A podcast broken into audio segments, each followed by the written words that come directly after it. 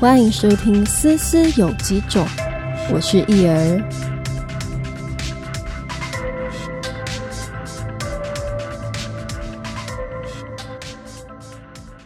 Hello，大家好，很开心 Podcast 终于开张了。第一个 Post 就要来跟大家说明一下《思思有几种》节目的主要内容跟自我介绍。我叫做易儿，翅膀的翼。我是一个工作狂，标准的斜杠人生。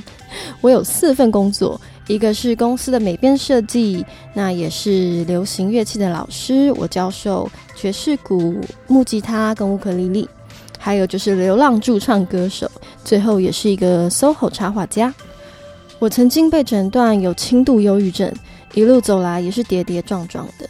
于是，思思有几种这个节目，主要就是希望分享自身的经验。